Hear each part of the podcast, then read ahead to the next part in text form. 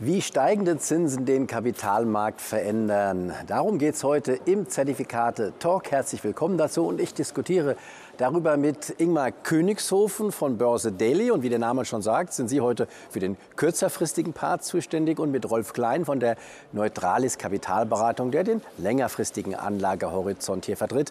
Vielleicht zunächst zu Ihnen, äh, Ingmar Königshofen. Wie verändern denn diese steigenden Zinsen vor allem den Aktienmarkt zurzeit? Ja, der Aktienmarkt ist natürlich jetzt in den letzten Monaten sehr stark angestiegen. Es gab eine deutliche Euphorie, auch aufgrund der Tatsache, dass viele Marktteilnehmer davon ausgegangen sind, dass ab Mitte des Jahres in den USA die Zinsen eventuell auch mal gesenkt werden können. Diese Euphorie verfliegt gerade etwas. Ähm, ja, Marktteilnehmer gehen jetzt nicht mehr davon aus, dass die Zinsen dieses Jahr noch fallen werden. Mittlerweile kommt sogar mehr wieder in den Fokus, dass die Zinsen länger ansteigen könnten, als das vielleicht geplant war. In den USA statt zwei Zinsschritte sogar drei Zinsschritte äh, erfolgen könnten. Und dementsprechend kommen jetzt jetzt auch die Märkte etwas zurück. Und ich gehe schon davon aus, dass es auch jetzt weiterhin auf den Märkten ja, lasten wird und auch der DAX wie auch die US-Märkte unter Druck kommen. Gerade der DAX natürlich sehr vorgeprägt, viel stärker gelaufen als die US-Märkte.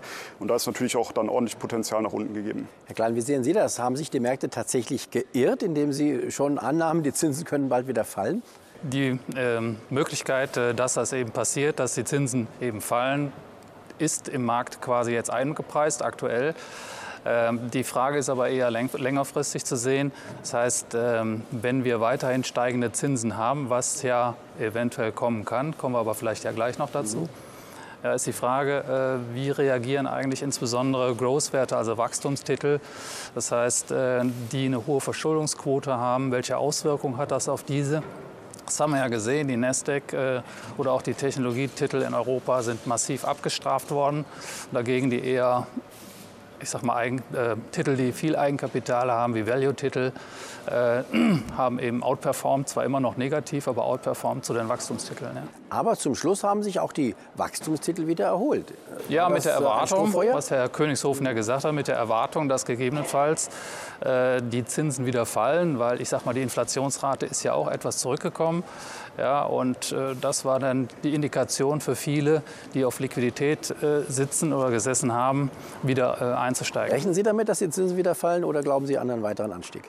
Ähm, aktuell ist ja so, dass die Inflationsrate ja wieder etwas angezogen ist. Ähm, es kommt natürlich darauf an, wie die Inflationsrate sich entwickelt. Ja, die korreliert ja sehr stark mit der Zinsentwicklung.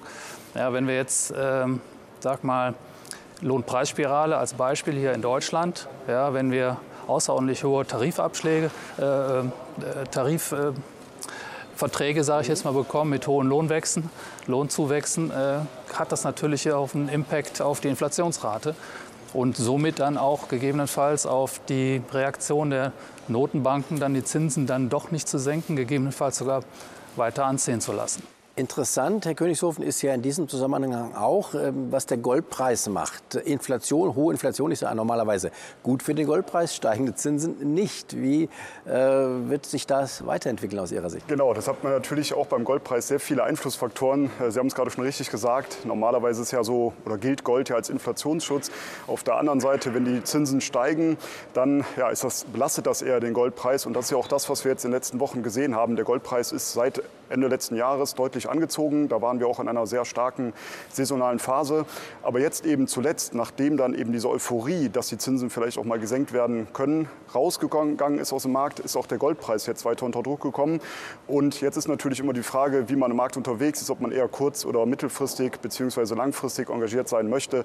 Dann ist das natürlich immer als Beimischung interessant, der Goldpreis. Aber gerade im kurz- bis mittelfristigen Bereich gehe ich sogar eher davon aus, dass der Goldpreis noch mal weiter unter Druck kommen könnte. Das heißt, raus aus Gold jetzt für die kurzfristig Orientierten? Genau, also die Edelmetalle insgesamt äh, waren jetzt in einer saisonal sehr starken Phase, wie ich eben schon gesagt habe, Ende letzten Jahres, so ab Herbst, dann in den Winter hinein äh, hat man gesehen, dass da die Edelmetalle eher zur Stärke neigen bis Januar, Februar. Da sind wir jetzt sozusagen am Ende dieser Stärkephase und bis Mitte des Jahres gibt es eher so eine Prognoseunsicherheit. Also wenn man sich saisonale Charts anschaut, dann sieht man, dass es keine erhöhte Wahrscheinlichkeit gibt, für eine der beiden Richtungen. Ähm, also es ist eine seitwärts verlaufende Tendenz. Das heißt, keine erhöhte Wahrscheinlichkeit, dass der Markt steigt oder fällt. Deswegen ziehe ich mich jetzt aus den Edelmetallen momentan sehr zurück. Saisonalität passt momentan nicht mehr.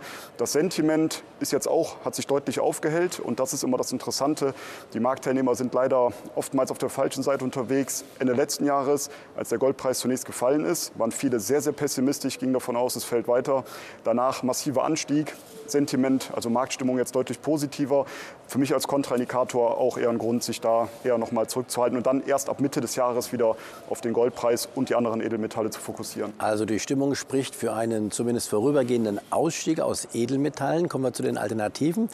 Und da, Herr Klein, sind ja Anleihen vielleicht für den einen oder anderen Anleger interessant. Denn sie bieten ja zumindest, wenn man jetzt auf die Zinsen guckt, auf die Anleiherenditen wieder, etwas mehr fürs Geld. Ist das eine Alternative für den Privatanleger? Also für mich persönlich nicht, äh, weil ich gehe eher davon aus, dass wir, ich sag mal, die, die, die Zinssteigerungen, dass die noch nicht zu Ende sind. Ja, und wenn die Zins steigen, Zinsen steigen, dann auch am langen Ende steigen, ja, äh, heißt das ja nichts anderes wie Kursverluste bei den Renten. Und deshalb würde ich noch ein bisschen abwarten, äh, was denn da passiert. Renten sind für mich äh, nicht wirklich eine Alternative im Moment. Aber wenn man in sichere Renten geht und die dann bis zur Fälligkeit hält, wären ja vorübergehende Kursverluste auch nicht ganz so schlimm, oder? Da haben Sie natürlich vollkommen recht. Ja. Äh, dann ist natürlich die Frage nach der Realverzinsung. Mhm. Das heißt, äh, wie viel Zins kriege ich denn bei einer zehnjährigen Bundesanleihe im Verhältnis zur Inflationsrate? Dann haben Sie immer noch einen negativen Realzins und das, hat, das macht, glaube ich, nicht wirklich Sinn. Mhm. Und Sie rechnen trotzdem damit, dass die Zinsen ja in den nächsten Monaten noch tendenziell weiter nach oben gehen. Wie weit wird es aus Ihrer Sicht äh, kommen? Ja, die Glaskugel habe ich nicht. Das ist klar, hat ja keiner. Ähm, hängt natürlich davon ab, wie, die, wie ich schon vorhin sagte, wie die Inflation sich entwickelt. Ja, sollte sie noch mal deutlich höher werden, äh, je nachdem, was dem Herrn Putin dann noch so alles einfällt, ja, ähm, dass wir wieder Lieferkettenprobleme stark verstärkt bekommen, äh, Protektionismus vielleicht. Ja, ähm, das heißt, die Preise würden dann steigen, nicht nur aufgrund von, von, von äh, Lohnerhöhungen, sondern eben aus anderen Gründen heraus. Und das könnte natürlich nach sich ziehen, dass die Zinsen entsprechend weiter steigen. Wie weit weiß ich nicht und glaube ich keiner. Steigende Zinsen ist ja auch ein Stichwort, das wichtig ist für ähm, das Wechselkursverhältnis, zum Beispiel zwischen Euro und Dollar. Da haben wir gesehen, der Euro ist kräftig gefallen in den letzten, äh, im letzten Jahr und da hat er sich wieder erholt. Wie wird es da aus Ihrer Sicht weitergehen? Also da haben wir übrigens auch wieder das Sentiment gesehen, als wir unter Parität notierten beim Euro-US-Dollar-Wechselkurs. Ähm, da war die Stimmung sehr, sehr negativ. Viele gingen davon aus, dass der Euro weiter fallen sollte und plötzlich ja, schießt der Euro gegenüber dem US-Dollar deutlich nach oben. Von unter Parität bis auf 1,10 in etwa sind wir angestiegen. Jetzt zuletzt kommen wir da auch wieder etwas zurück. Und da sieht man natürlich, wie ja, sensitiv äh, der Wechselkurs natürlich auf die Zinsentwicklung reagiert, weil das Geld sucht sich natürlich immer den Weg der besten Verzinsung. Also wenn die Zinsen in den USA ansteigen, dann wird das Geld eher dorthin geschiftet. Sollte im Euroraum dann eher die Zinsen ansteigen, dann wird es wieder eher in den Euroraum kommen.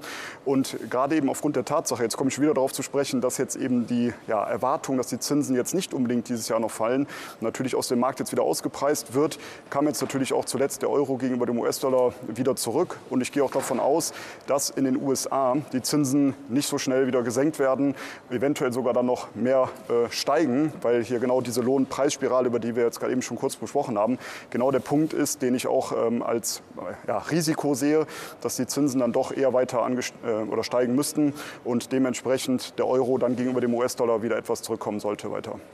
Also kurzfristig ähm, eher raus aus Gold, haben Sie gesagt. Anleihen sind keine Alternative, im Moment zumindest aus Ihrer Sicht.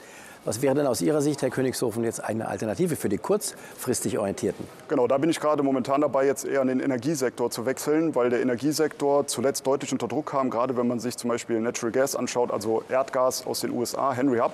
Äh, da sieht man eben, dass der Preis zwischenzeitlich über 10 US-Dollar notierte, mittlerweile bei knapp oberhalb von 2 US-Dollar. Also massiv sind wir da zurückgekommen wieder und ähnlich auch wieder dort. Das Sentiment bei 10 US-Dollar sehr, sehr positiv gewesen, jetzt wieder sehr, sehr negativ negativ und das als Kontraindikator zeigt mir schon mal an, dass interessant sein könnte. Und wir haben jetzt eben noch eine positive Saisonalität eigentlich bei allen Energierohstoffen, auch bei WTI äh, über die nächsten also Wochen den und Monate. US, dem US-Ölpreis. Genau, im US-Ölpreis. ja. Und da haben wir eine positive Saisonalität. Und dort sind wir schon seit längerem in einem Bodenbildungsprozess zwischen 70 und 83 US-Dollar etwa. Und ich gehe davon aus, dass wir hier einen Ausbruch nach oben sehen werden aufgrund der positiven saisonalen äh, Stärkephase. Und das wird natürlich dann auch wieder dazu führen, dass die Inflation ansteigt. Und dann sind wir wieder am Ende wieder doch bei den Zinsen, die dann vielleicht doch höher bleiben, als das vielleicht der ein oder andere erwartet. Also Öl und andere Rohstoffe, was wäre denn für den kürzerfristig Orientierten da aus Ihrer Sicht ein geeignetes Instrument oder geeignete Instrumente? Genau, also sowas kann man natürlich wunderbar mit Hebelprodukten umsetzen, weil gerade wenn wir jetzt äh, sprechen Richtung WTI, äh, Rohöl oder äh, Natural Gas, also Erdgas, das ist ja jetzt so nicht oftmals einfach umsetzbar, es sei denn, man ist im Futures-Bereich unterwegs, dann kann man das dort natürlich handeln. Aber das Schöne ist eben, dass Emittenten am Zertifikatemarkt hier entsprechende Hebelprodukte auch einsetzen bzw. anbieten und diese kann man dann natürlich ähm, ja, auswählen, je nachdem, welchen Hebel man dort ähm, sich raussuchen möchte und kann das dann einsetzen, um auch diese ja, Situationen kurzfristig handeln zu können. Ansonsten äh, wäre das natürlich ein bisschen schwieriger, wenn man es physisch handeln möchte, geht es natürlich gar nicht. Genau. Äh, und so kann man das Ganze natürlich kurzfristig auch schön umsetzen. Oder mit Produkten auf Aktien, wie sehen Sie das? Äh, mit Produkten auf Aktien, da ist es natürlich auch jederzeit möglich. Man hat dann aber teilweise ein anderes Chance-Risiko-Verhältnis, beziehungsweise die Schwankungen sind stärker als im Basiswert selber. Deshalb muss man da natürlich ein bisschen aufpassen, welche Werte man sich raussucht. Oder aber man diversifiziert ein bisschen, dass man jetzt nicht nur einen Wert sich dann raussucht, sondern vielleicht einen ETF, der einige äh, Werte in diesem Aktienbereich abdeckt. Also, das war die kurzfristige Sicht. Jetzt kommen wir wieder zu Ihnen, zur langfristigen. Was können denn Anleger, Anlegerinnen und Anleger aus Ihrer Sicht jetzt tun, um sich, ja, die Zeiten sind ja nach wie vor etwas äh, unsicher, um sich da vielleicht abzusichern? Ja, zunächst mal ohne, ohne Aktien kommt man nicht äh, sozusagen weg. Man muss also schon in Aktien investiert sein. Man muss natürlich auch taktisch überlegen, ähm, was man denn gegebenenfalls macht. Anleihen, hatte ich schon gesagt, sind für mich zumindest im Moment nicht opportun.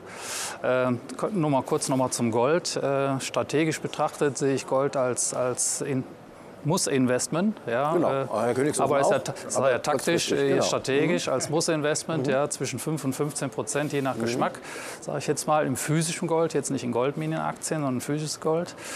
Äh, bei den Aktien äh, würde ich aktuell, äh, da ich ja eher ein bisschen pessimistisch bin bezüglich äh, der Aktienmärkte, die, äh, das Aktienexposure, sag ich mal, absichern. Da ich ja im Fondsbereich eher unterwegs bin, nicht in Einzelaktien und so weiter, würde ich das mit Short-ETFs machen. Ja, das aber aus taktischen Gründen, nicht aus strategischen Gründen. Ja. Was bewirkt so ein Short-ETF genau?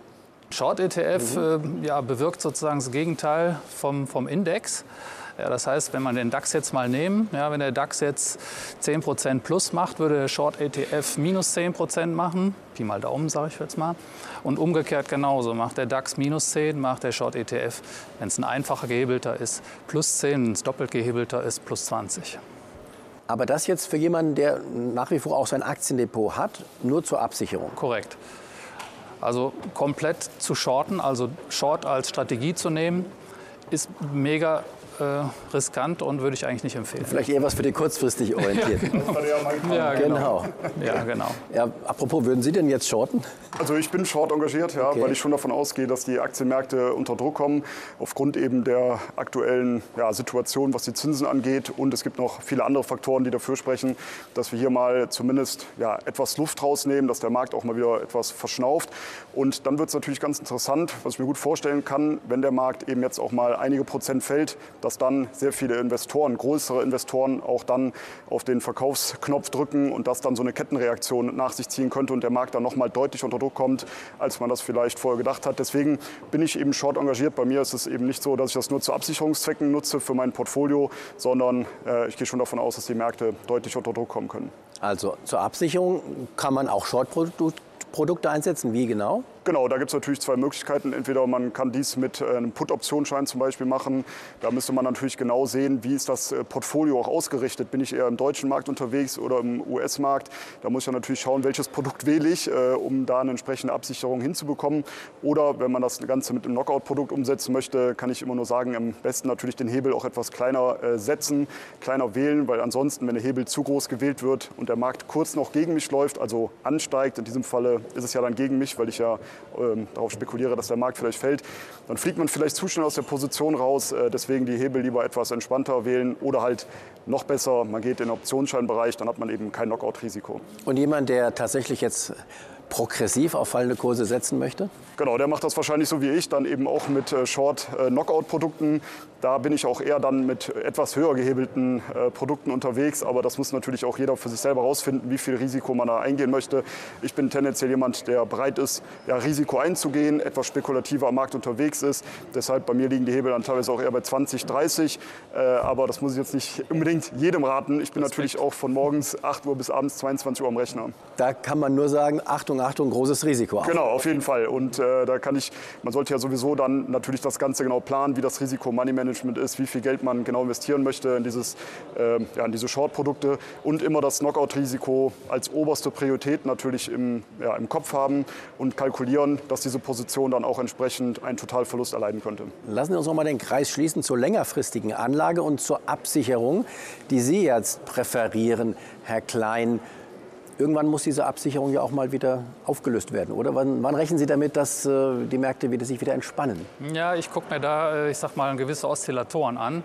Äh, einmal den RSI und einmal den MACD. Was ist das genau? Ja, der MACD zeigt einen Trendwechsel an, sage ich mhm. jetzt mal. Und der RSI ist äh, ein relative Stärkeindex. Das heißt, zeigt an, zum Beispiel, ist der Markt gerade überkauft oder überverkauft ja, oder im neutralen Bereich. Und wenn der Markt ich sag mal, überkauft ist, wie er im Moment zumindest tendenziell überkauft ist, könnte man darüber nachdenken, die, die Short-ETF-Position wieder aufzulösen.